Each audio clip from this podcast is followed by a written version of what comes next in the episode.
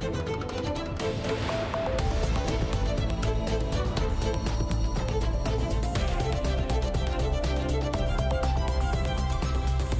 E que temas estão hoje em destaque no Portugal em direto? Olá, Cláudia Costa, boa tarde. Olá, Viva, boa tarde. No Algarve, cada piscina municipal desperdiça em média a água consumida por 10 pessoas no mês, isto na região portuguesa que mais sofre com a seca. Apenas dois conselhos algarvios, de um total de 16 municípios, reaproveitam esta água na lavagem de ruas e contentores. O transporte fluvial de passageiros no Rio Tejo pode passar muito em breve para as mãos da área metropolitana de Lisboa, que está receptiva receptiva a esta mudança. O mesmo já aconteceu com a Carris Metropolitana.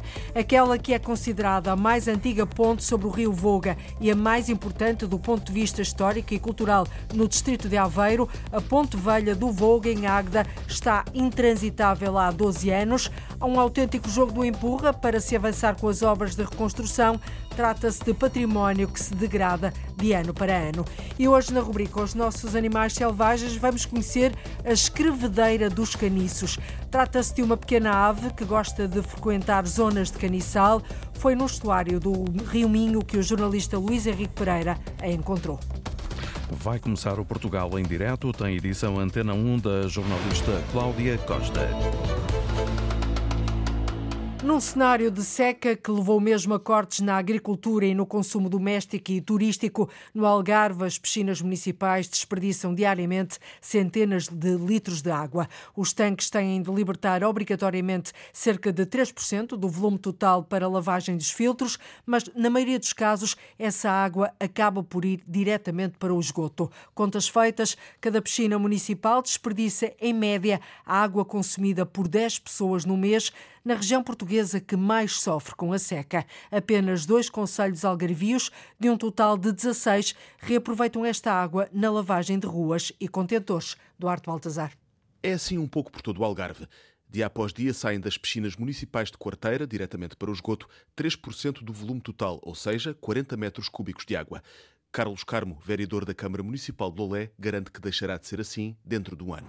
Se multiplicarmos o número de dias que estamos abertos 30 dias, conta redonda, vezes uh, o, portanto, o volume de água que é aqui uh, recuperado, podemos dizer que muito rapidamente a água que vamos poupar daria para abastecer cerca de 100 habitações que tenham um consumo médio mensal de 12 metros cúbicos. Portanto, é esta quantidade de água que todos os dias, todas as piscinas têm que obrigatoriamente jogar para o pluvial e que nós queremos uh, reaproveitar. O desperdício repete-se em pelo menos 17 piscinas municipais na região que mais sofre com a escassez de água.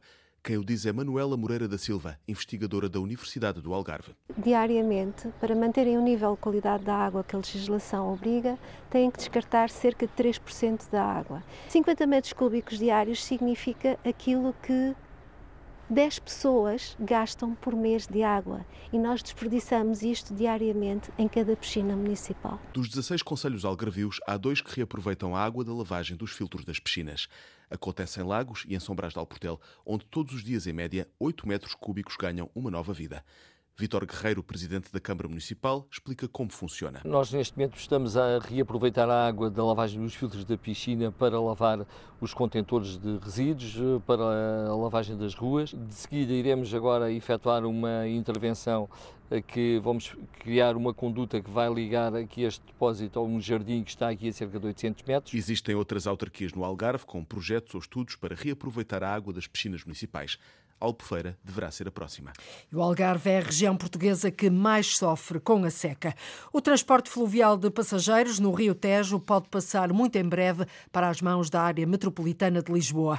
A gestão está nesta altura com o governo, mas Carla Tavares, presidente do Conselho Metropolitano de Lisboa, mostra-se mostra receptiva a esta mudança. O objetivo de sermos autoridade metropolitana de transporte, o objetivo também da constituição da própria empresa de transportes metropolitana, era no sentido de ir fazendo um caminho mais consistente nestas áreas da mobilidade, eh, podendo assumir uh, essa mesma entidade outras competências e outras áreas, porque o objetivo nestes processos é sempre melhorar a prestação de serviço público de transportes.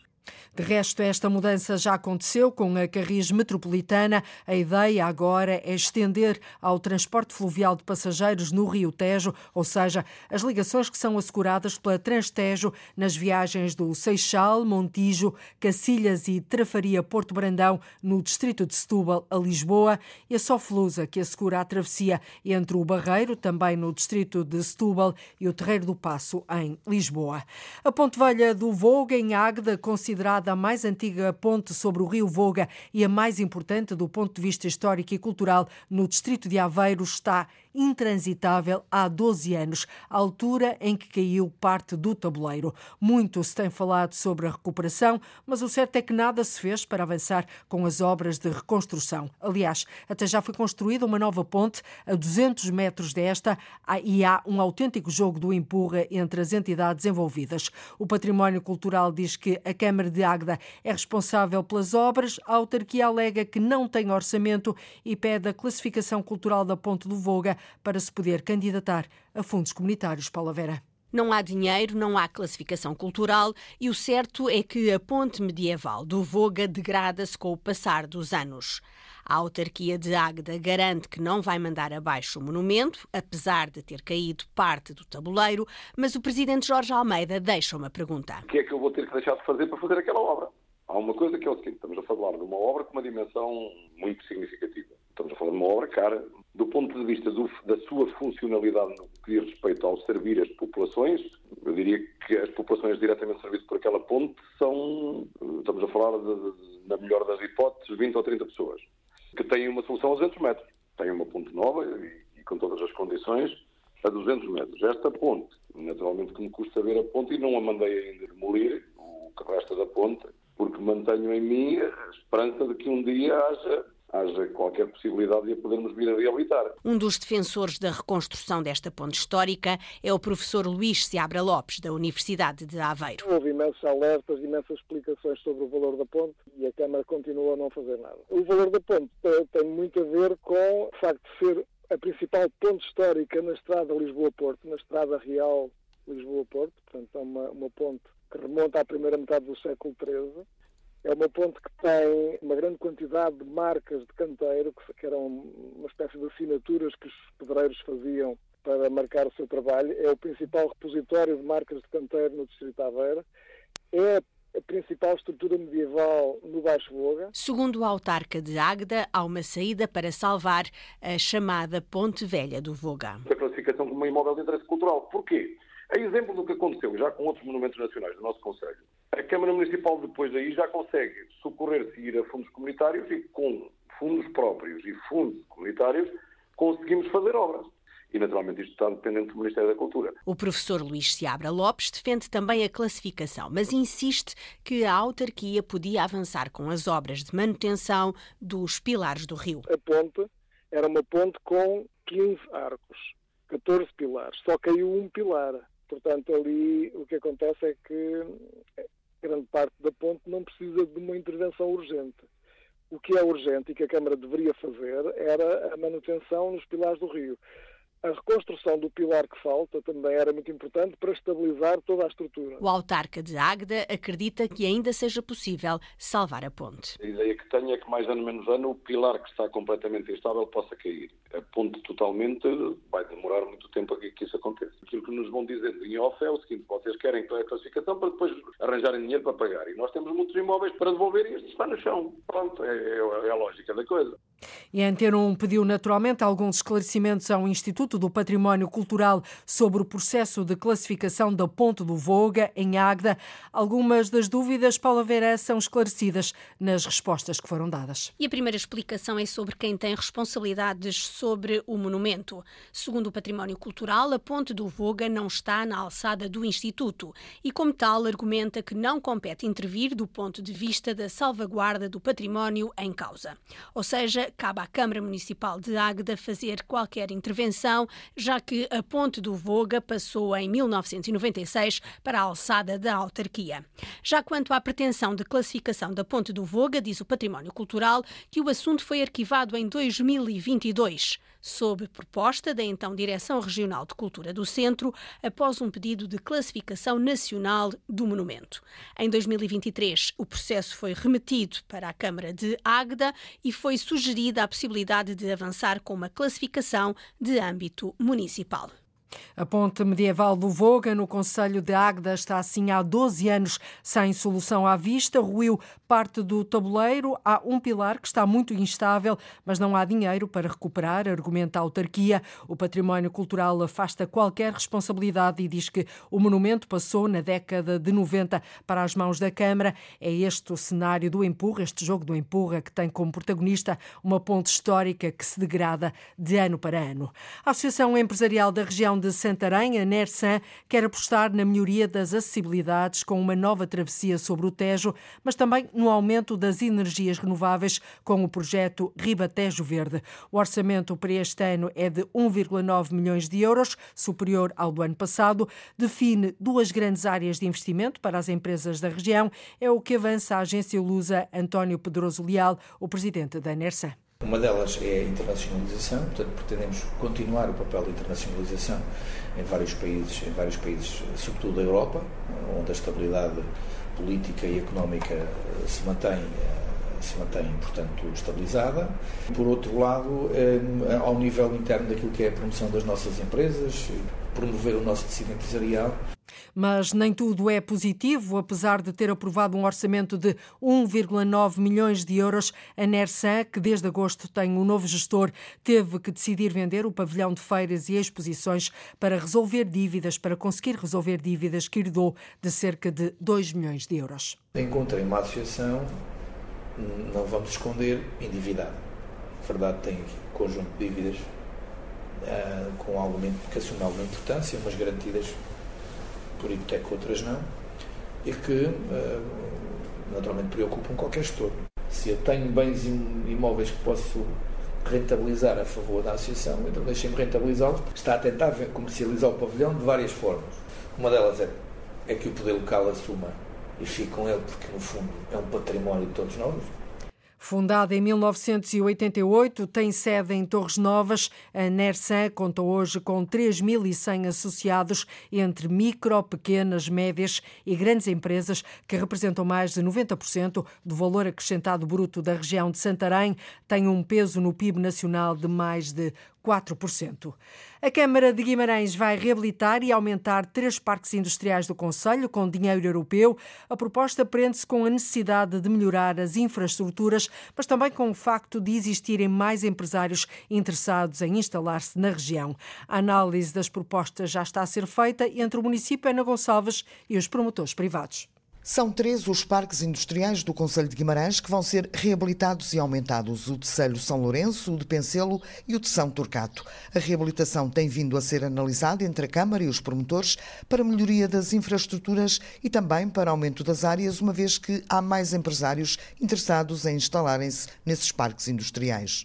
Portanto, isto tem vindo a ser trabalhado uh, com os promotores. Nós, ao longo destes dois anos, que temos vindo a trabalhar o, o plano diretor municipal, uh, tenho vindo, uh, juntamente com o Sr. Presidente e a equipa técnica, a uh, trabalhar com os promotores em propostas de contrato de planeamento, que permite, de alguma forma, que os promotores façam uma proposta ao município para alteração da categoria de solo. Ana Cota era vereadora do urbanismo da Câmara de Guimarães, acrescenta que depois de analisadas as propostas dos promotores privados, é uma questão de alinhavar as mesmas com as recomendações municipais. Percebendo, portanto, a viabilidade de algumas propostas, eh, estas estão a ser trabalhadas no plano diretor municipal eh, e também já de forma a prever o que é que eh, poderá ser alterado eh, e colmatado e reabilitado eh, nestas mesmas áreas pelo município. Portanto, a infraestrutura pública tem de alguma forma que eh, estar alinhada com a proposta também que o privado eh, vai, ehm, vai executar. A reabilitação e aumento dos três parques industriais do Conselho de Guimarães vai contar com fundos comunitários. A candidatura está a ser feita para que em breve sejam lançados os concursos públicos. A Câmara de Guimarães vai assim reabilitar e aumentar três parques industriais do Conselho. A região do Douro está a desenhar medidas concretas para tornar aquele território mais sustentável e mais dinâmico. Uma delas já foi aprovada, o estoque mínimo de vinho do Porto de 75 mil litros que era exigido vai acabar. Isso é ponto assente. E esta medida abre a possibilidade de novos agentes Lourdes Dias se puderem instalar na região. Produtores e comerciantes de vinhos do Porto e Douro concordam em acabar com o estoque mínimo de produção de vinho do Porto, que estava fixado nos 75 mil litros. O presidente do Instituto dos Vinhos do Douro e Porto, Gilberto Igrejas, acredita que esta medida é decisiva para que novos agentes se instalem no território e abre outras possibilidades de produção a jovens enólogos. Vai possibilitar, desde logo, que qualquer jovem enólogo que hoje está a produzir vinhos de Douro possa passar a produzir vinhos de Porto. E poder-me-ão dizer, mas isso é relevante. Seguramente que ao nível do todo não vai ser relevante, mas o impacto que isso vai ter ao nível do jovem enólogo, que pode de alguma forma comercializar garrafas de vinho de Porto e que não as vai comercializar seguramente aos preços mais baixos, porque vai produzir uma pequena quantidade e vai querer valorizar o seu produto, vai ter um impacto direto, porque vamos ter aqui um efeito de arrastamento. Os produtores de vinho da região do Douro têm vindo desde o ano passado a avaliar e a debater medidas que, a médio prazo, podem tornar a região mais dinâmica e mais sustentável. Ora, um dos problemas com que se debate o Douro é a mão de obra, um problema que os responsáveis pelas políticas públicas estão atentos. Para que nós percebemos as dificuldades dos pequenos agricultores. Até porque têm um, uma dificuldade que é inerente ao facto de a mão de obra uh, estar consignada precisamente àquela função. Mas aquilo que nós vamos ter que pensar, e estamos a fazê-lo ao nível do interprofissional, é uh, projetar a região não para um ano especial de uma vindima excepcional, mas sim projetar a região para uma década ou para duas décadas, garantindo que essa preservação e essa continuidade humana no território vai eh, ser preservada. Gilberto Igrejas sublinha que a estratégia para a região demarcada passa pela valorização das denominações de origem protegida do Douro e Porto. A promoção do território conta este ano com uma verba de 2,2 milhões de euros. Ora, e o presidente do Instituto dos Vinhos do Douro e Porto, o IVDP, sublinha que projetar a região para o futuro, ou seja, torná-la mais dinâmica, como ouvimos, passa por avaliar se a quantidade de vinhos que se produz é razoável ou, pelo contrário, se é excessiva. Em 2023, a comercialização de vinhos do Douro e Porto rondou os 615 milhões de euros, uma quebra de 1% em relação ao ano de 2022. Gilberto Igrejas diz que as exportações baixaram, mas o mercado interno manteve-se fiel e isso ajudou a atenuar as perdas. É um sentimento agridoce porque, por um lado, eh, a tendência que nós tínhamos e que vínhamos acumulando nos últimos anos de crescimento nas exportações eh, teve aqui um decréscimo em 2023, que foi, de alguma maneira, eh, mitigado através do mercado nacional mas eh, no cômputo geral tivemos 615 eh, milhões de euros de comercialização dos vinhos Douro e do Porto. O tal sentimento agridoce. A última vindima no Douro ficou marcada por alguma agitação social, porque se registaram dificuldades na venda de vinho e o preço da uva, em muitos casos, foi reduzido, ou seja, o ano de 2003 não saiu valorizado. O aumento que nós tivemos ao nível da produção de uvas, que, grosso modo, foi cerca de 7%, um, ajudou também, pela via da maior oferta, a que os preços tivessem alguma quebra. É um facto. Porquê? Porque nós sentimos que a vindima, não tendo sido uma, uma vindima demasiadamente abundante e profícua, porque estamos a falar de 7%, condicionou de alguma forma, conjuntamente com o aumento dos estoques que nós vinhamos acumulando nos últimos anos, é que os preços não pudessem, de alguma forma, valorizar ainda mais 2023 e a campanha de 2023. Gilberto Igrejas, presidente do Instituto dos Vinhos do Douro e Porto. Os principais mercados para os vinhos do Porto são Portugal, França, Reino Unido e Países Baixos. Os vinhos do Douro vendem para o Canadá, Reino Unido e mercado interno. Na Madeira está a ser vendido mel identificado como produto regional quando, na verdade, não o é. Quem o diz é a Cooperativa de Apicultores da região, que alerta ainda para os efeitos dos grandes incêndios do último mês de outubro que destruíram muitas dezenas de colmeias. Prevê-se mesmo que a produção de mel nas zonas mais afetadas só regressa à normalidade a partir de 2030, Cláudia Ornelas. Este ano, a produção de mel está fraca no sul da ilha. Duarte Silva, presidente da Cooperativa de Apicultores da região, explica que a culpa é do tempo. As chuvas têm falhado um bocadinho, as plantas eh, desenvolvem-se, florescem e se nascem muito rapidamente, ou seja, encurtam o período de floração das plantas e o que implica eh, diretamente o, o período de produção de néctares necessários para a produção de mais. E a ganância, denuncia Duarte Silva, é um dos problemas do setor. Põe um produto cio de qualidade e a preços rebaixados, muitas vezes põe mais no mercado de origens duvidosas como sendo mais regionais e isso prejudica grandemente o mel de origem regional. Apicultores que estão ainda a recuperar dos incêndios. E as zonas afetadas pelos incêndios, eu posso lhe dizer com conhecimento de causa bastante forte que eh, só daqui a seis anos, seis, sete anos, é que voltará a produzir mel aceitavelmente e não digo que voltará a ser o que era, porque para voltar a ser o que era, quer um período muito maior. Quanto à varroa, uma doença das abelhas causada por um ácaro, Duarte Silva diz que o ideal seria que os apicultores fizessem o tratamento em simultâneo. Ainda não está acontecendo e o que acontece? Um, um apicultor trata, o vizinho não trata, os vizinhos à beira não tratam. É claro que o apicultor que trata rapidamente é, tem grande probabilidade de ser infestado, o que torna mais difícil o combate. Na região existem 319 apicultores. A produção de mel na Madeira no ano passado foi de 84 toneladas. A previsão aponta para que eh, a produção de mel nas zonas mais afetadas só regresse à normalidade a partir de 2030. É preciso ir mais além nos apoios do Estado aos municípios para equipamentos de prevenção e apoio às populações em caso de incêndios florestais.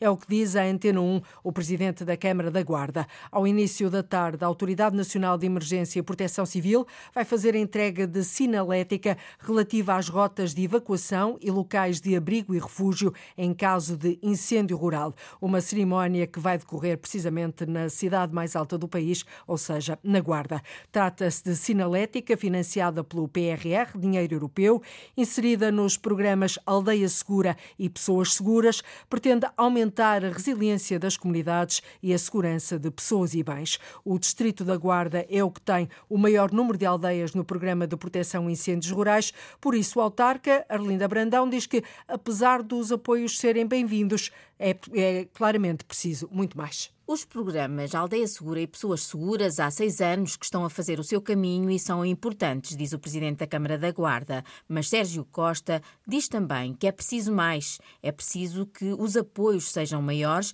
para não sobrecarregarem as autarquias que não podem suportar sozinhas estes investimentos de prevenção de incêndios e proteção das populações. O Estado português tem que ir muito mais além na atribuição verbas com as candidaturas necessárias para que quer as juntas de freguesia, quer as próprias câmaras municipais, em razão da, das suas necessidades, poderem adquirir alguns equipamentos. Nós não estamos com isto a dizer que agora queremos eh, equipamentos para combater incêndios. Nada disso, ninguém quer nada disso. O combate aos incêndios está muito bem eh, especificado quem é que são os, os, responsáveis no país, qual é que é a cadeia Que equipamentos é que serão esses? Essencialmente, equipamentos de prevenção contra incêndio, porque às vezes são pequenas alfaias, são pequenos tratores, são, são viaturas para se poderem deslocar naquelas alturas. Bom, enfim, foi este programa que nós, o programa que o município da Guarda implementou, as pensas suas no ano 2023, é aquilo que pode e deve ser feito para todo o país. Depois dos incêndios de 2022, a Câmara Municipal da Guarda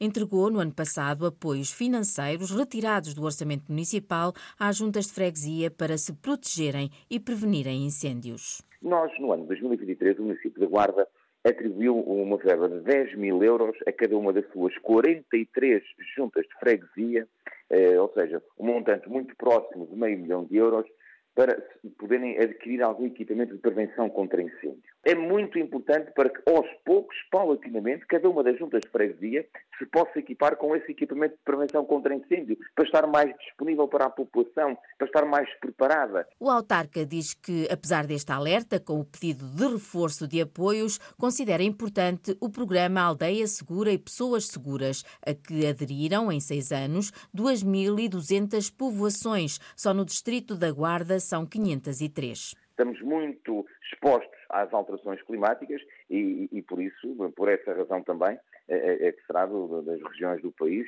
que tem este programa mais implementado. O Distrito da Guarda tem o maior número de aldeias com este programa de proteção de incêndios rurais e é na Guarda que mais logo vai ser entregue aos municípios e juntas de freguesia de todo o país, pela Autoridade Nacional de Emergência e Proteção Civil, sinalética para zonas de evacuação e locais de abrigo e refúgio em caso de incêndio rural. E até agora, mais de 2.200 povoações aderiram ao programa Aldeia Segura em seis anos. A rubrica Os Nossos Animais Selvagens desta segunda-feira regressa ao estuário do Minho para seguir de perto o comportamento de uma pequena ave que gosta muito de frequentar zonas de caniçal. Chama-se escrevedeira dos caniços. Pode ser vista entre garças, corvos marinhos ou guarda-rios. O jornalista Luís Henrique Pereira faz aqui um voo picado para nos dar a conhecer esta ave.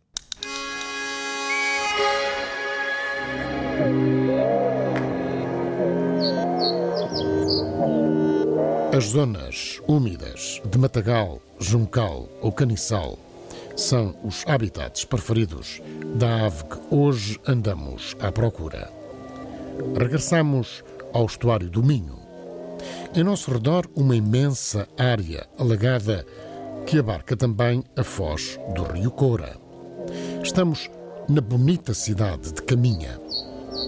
Desta vez, viemos à procura de uma avezinha que por aqui anda e que, para além de se escutar com frequência, pode ser avistada mais facilmente em zonas de caniçal. O seu nome comum assim o indica. É a escrevadeira dos caniços. Aqui são mesmo precisos binóculos e o telescópio de observação para percebermos melhor as características da plumagem desta ave.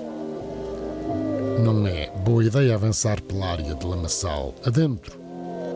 Há desde logo o receio de afugentar outras aves ou mamíferos que por aqui possam andar e nem sequer deve ser permitido. Estacionamos numa das margens do Cora, mesmo na foz, colada ao grande estuário do Minho.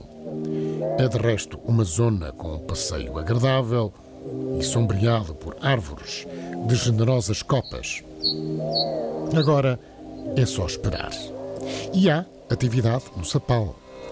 Garças brancas pequenas, garças cinzentas, muito comuns por aqui.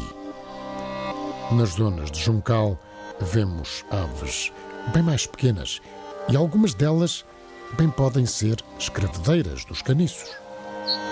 Há pequenos bandos que aparecem de vez em quando. Sabemos que nesta espécie o macho tem a cabeça e o pescoço de cor negra. Sabemos também que a parte de trás da cabeça é branca, assim como uma lista debaixo dos olhos. Este contraste ajuda na identificação, desde logo. De resto, a parte da frente é bem mais clara. O dorso é acastanhado e listado. No topo de um caniço, não muito longe daqui, há machos e fêmeas. As fêmeas são de uma coloração mais uniforme.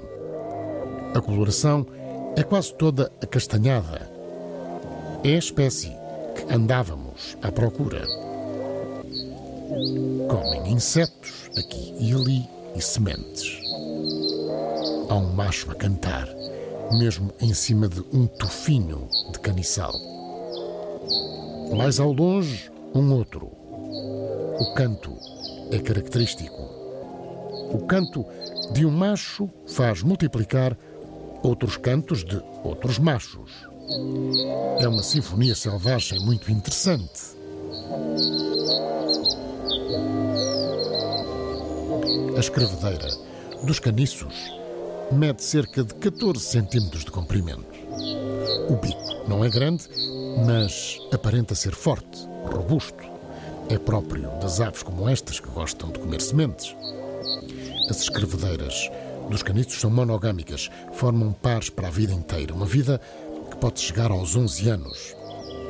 A fêmea há de pôr 4 a 5 ovos, de um tom acinzentado claro, com uma característica muito curiosa.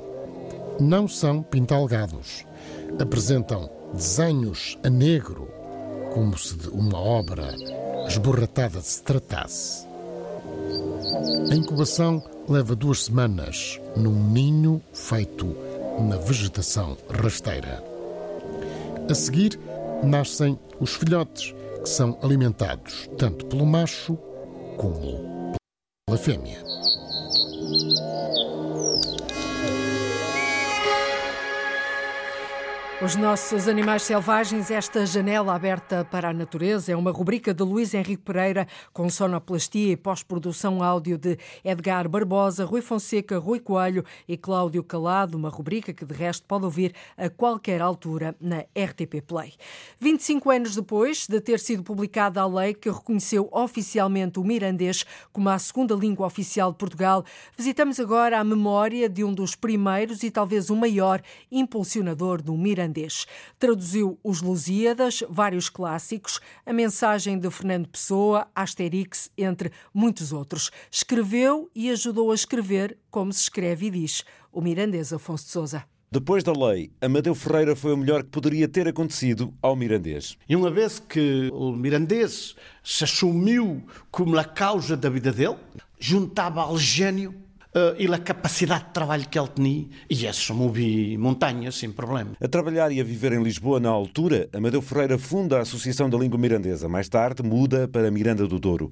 O professor de Direito da Universidade Nova e vice da Bolsa de Lisboa desdobrava-se em trabalhos para dar a conhecer o mirandês que lhe estava na pele, confessa o seu irmão Carlos Ferreira. Todas as semanas percorria o país a fazer coisas pelo mirandês. Ele todas as noites se deitava às quatro ou cinco da manhã a trabalhar para o mirandês eh, e que ele estava uh, por baixo de toda a pila do corpo e, e que não lhe deixava pensar a mais nada. Carlos Ferreira é doutorado em Geografia e um exímio artesão de máscaras da vila de Sendim, Miranda do Douro.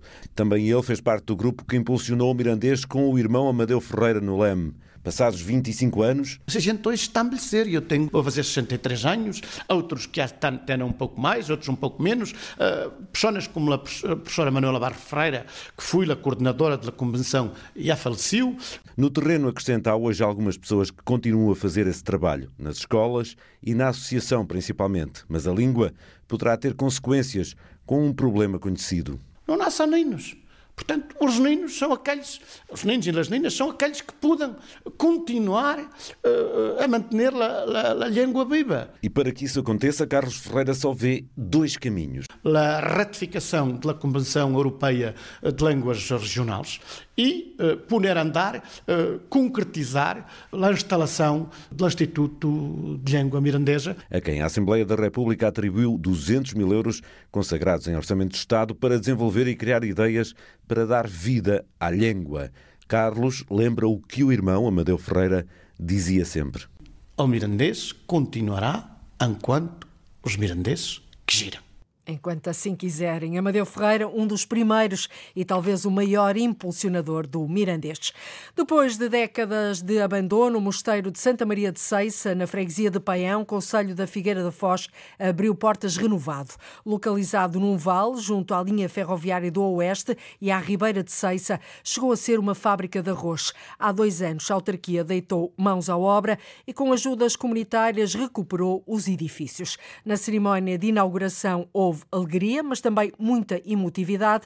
Afinal, Joaquim Reis não é todos os dias que se, que se resgata património tão antigo e valioso. As origens do convento de Santa Maria de Ceissa antecedem a própria nacionalidade. É no local onde existia uma ermida em louvor à Virgem Maria que Dom Afonso Henriques mandou construir o convento. Reza a lenda que, andando El Rei por aqui à caça, um dos seus cavaleiros caiu do cavalo, sendo dado como morto. Levado para a ermida, retomou a vida. Dom Afonso Henriques, surpreendido pelo milagre, de imediato prometeu erguer neste local um mosteiro à Santa Maria de Ceissa. A referência documental mais antiga data de 1162, em carta de isenção dada aos frades crúzios. E no século XIX, com o fim das ordens religiosas em Portugal, é vendido em asta pública, passando a funcionar como fábrica de arroz. Em 1979, com o fim da fábrica, o mosteiro entra em rápida degradação. 25 anos depois, é adquirido pela Câmara da Figueira da Foz e em julho de 2023, com o fim do restauro, é finalmente classificado como Monumento Nacional. Em dia de inauguração oficial da reabilitação, José Carvalho, presidente da Junta do Paião,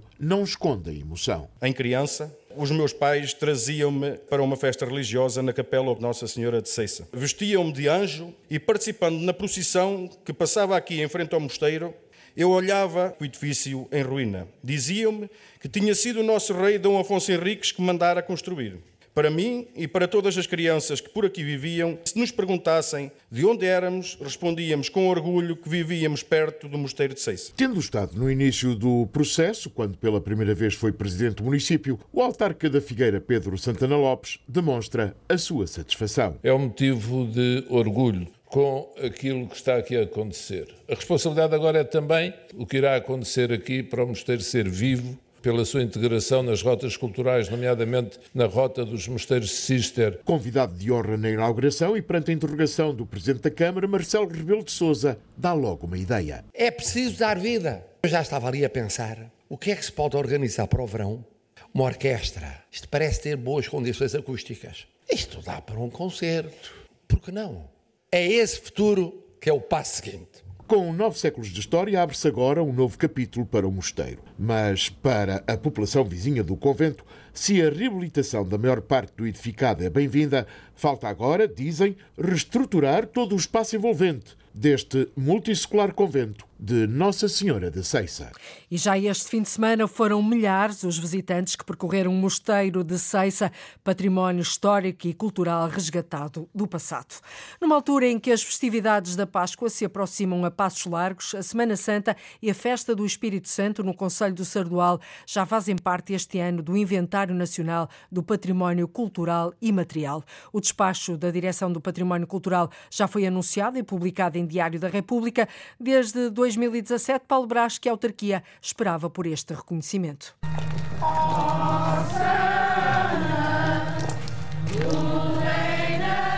Para a Direção-Geral do Património Cultural, a manifestação em Sardual assenta na riqueza das festividades e na forte valorização da tradição da Páscoa, com reconhecido enraizamento histórico, religioso e espiritual. Celebrações que passam pela procissão dos Passos, do Senhor da Misericórdia ou dos Fogareus e da visitação ou do mandato que decorre à noite à luz de pequenos fogarachos ou archotes.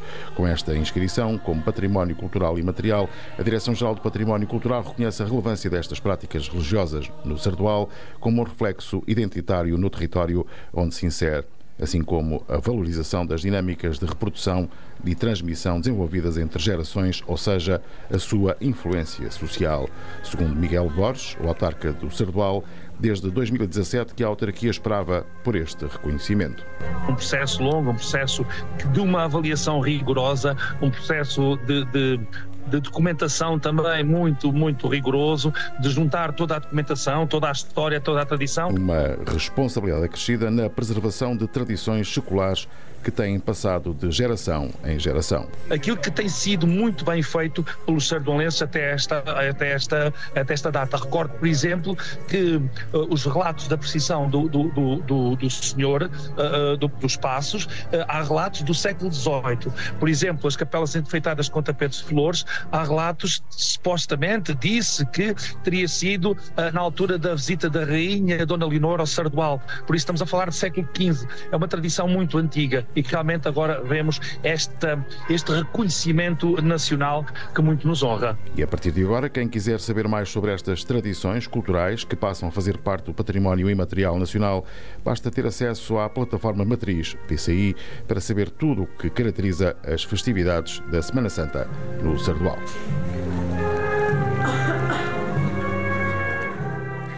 As festividades aproximam-se, as festividades da Páscoa aproximam-se a passos largos e este reconhecimento era esperado há anos no Sardual, uma vila do distrito de Santarém.